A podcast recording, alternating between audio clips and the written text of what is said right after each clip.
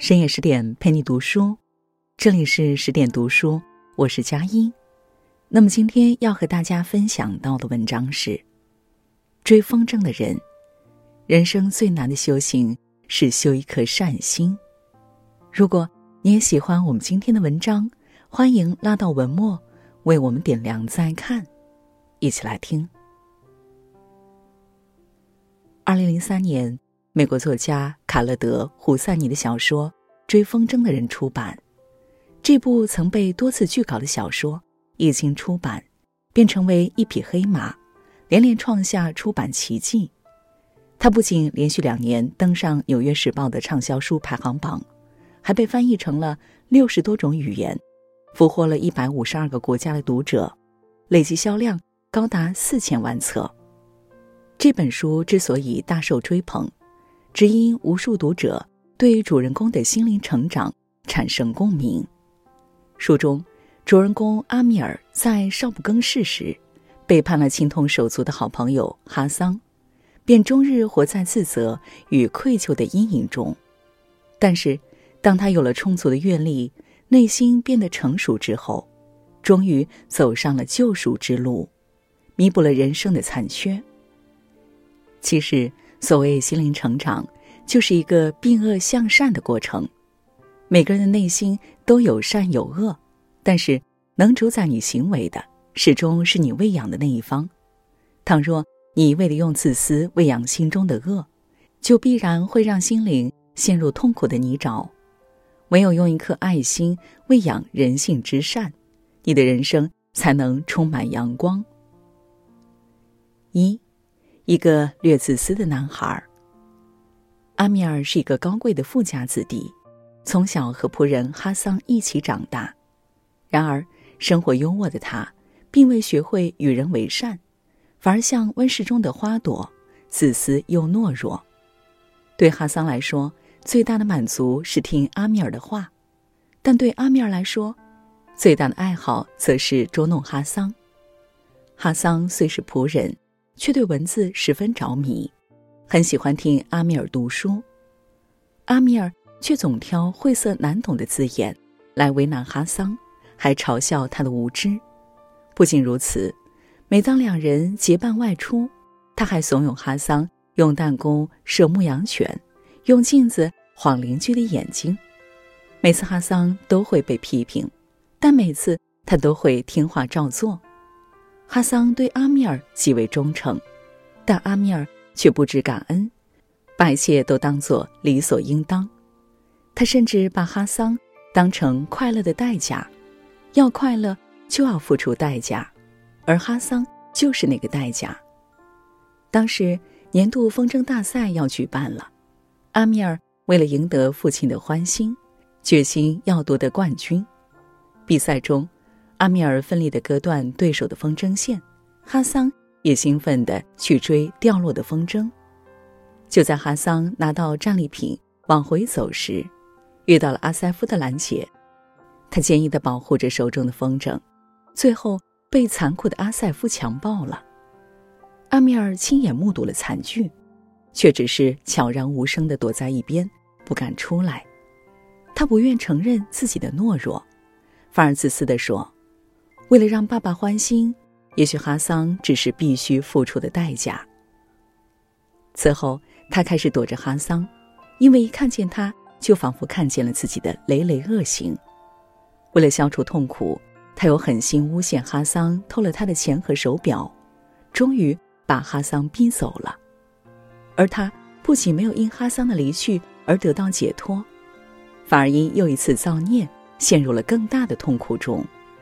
其实，所有的痛苦都来自于一颗自私自利的心，因为损人利己，消耗的是你的信誉；捉弄他人，摧毁的是你的人品。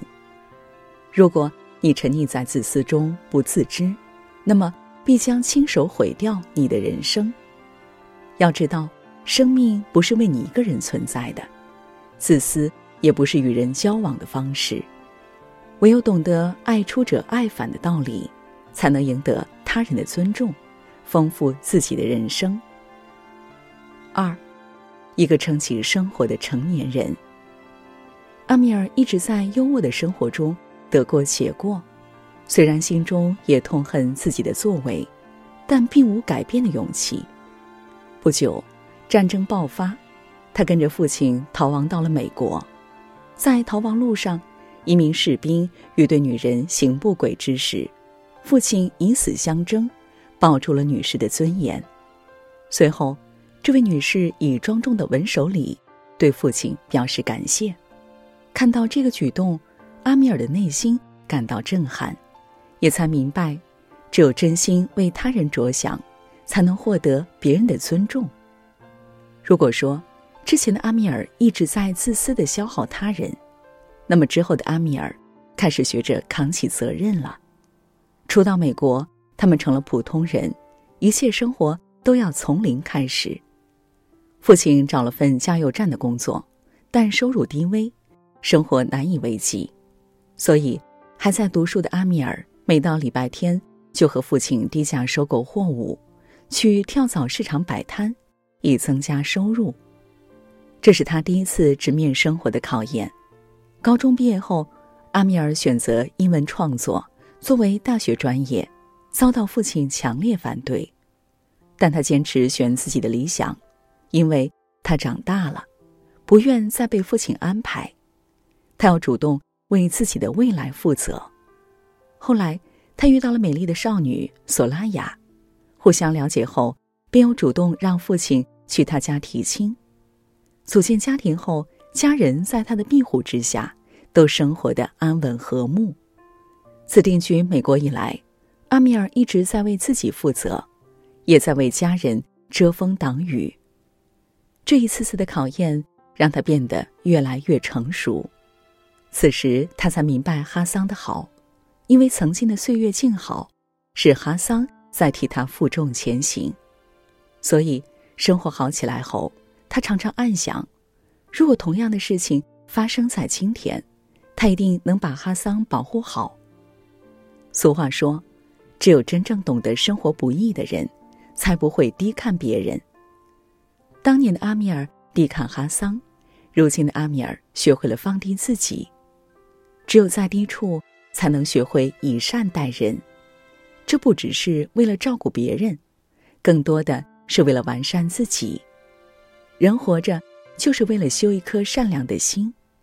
当你做不到心怀善意时，就让自己沉浸在生活中吧。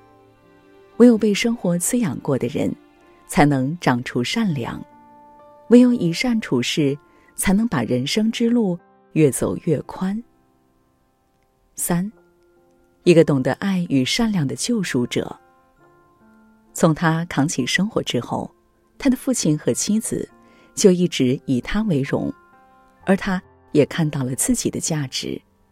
但在他内心深处，一直有一个隐痛，那就是哈桑，因为哈桑是他的生命中的缺口，是他曾经犯错的证明。